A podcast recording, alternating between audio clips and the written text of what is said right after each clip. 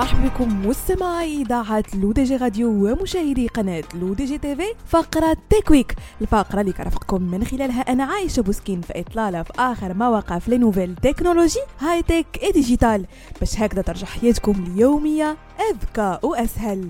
لن تحتاجوا مستمعين بعد اليوم عند الذهاب لمحلات العطور حاملين حبات القهوة وأقراص الصداع من الآن فصاعدا لن تحتاروا في اختيار العطر الأنسب لكم والذي يحمل رائحة فريدة لا تتشابه مع غيرها لعلكم تتساءلون الآن كيف يمكن ذلك؟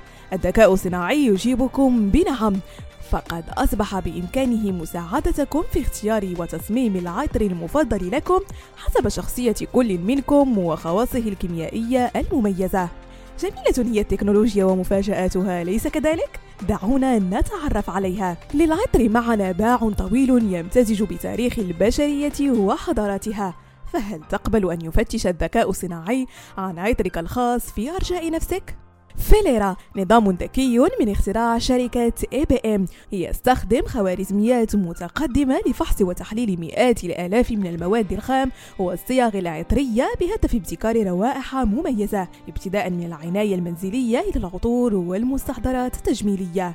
يتعامل نظام فيليرا مع الروائح كبيانات عن عائلات مختلفة من الصيغ الكيميائية والمعلومات التاريخية تفيد بمدى نجاحها واتساقها مع الشخصيات المختلفة للبشر. من هذه البيانات يستنتج نظام فيليرا مجموعة جديدة من التركيبات العطرية يمكن تحديدها حسب الفئة العمرية والاجتماعية في كل بلد بل وحسب الصفات السلوكية لكل شخصية على حدة. شركة سانترونكس كوربوريشن من الشركات التي دخلت مجال العطور الذكية كذلك وذلك من خلال منصة Algorithmic Perfumery التي يمكن للمستخدمين من خلالها إنشاء عطورهم الخاصة حسب نتائج اختباراتهم الشخصية.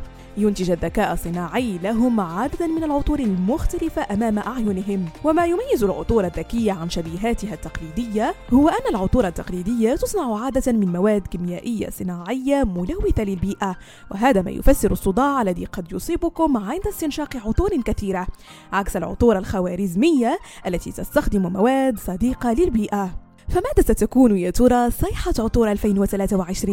هل ستعتمد على العطور التقليدية أم على العطور الخوارزمية؟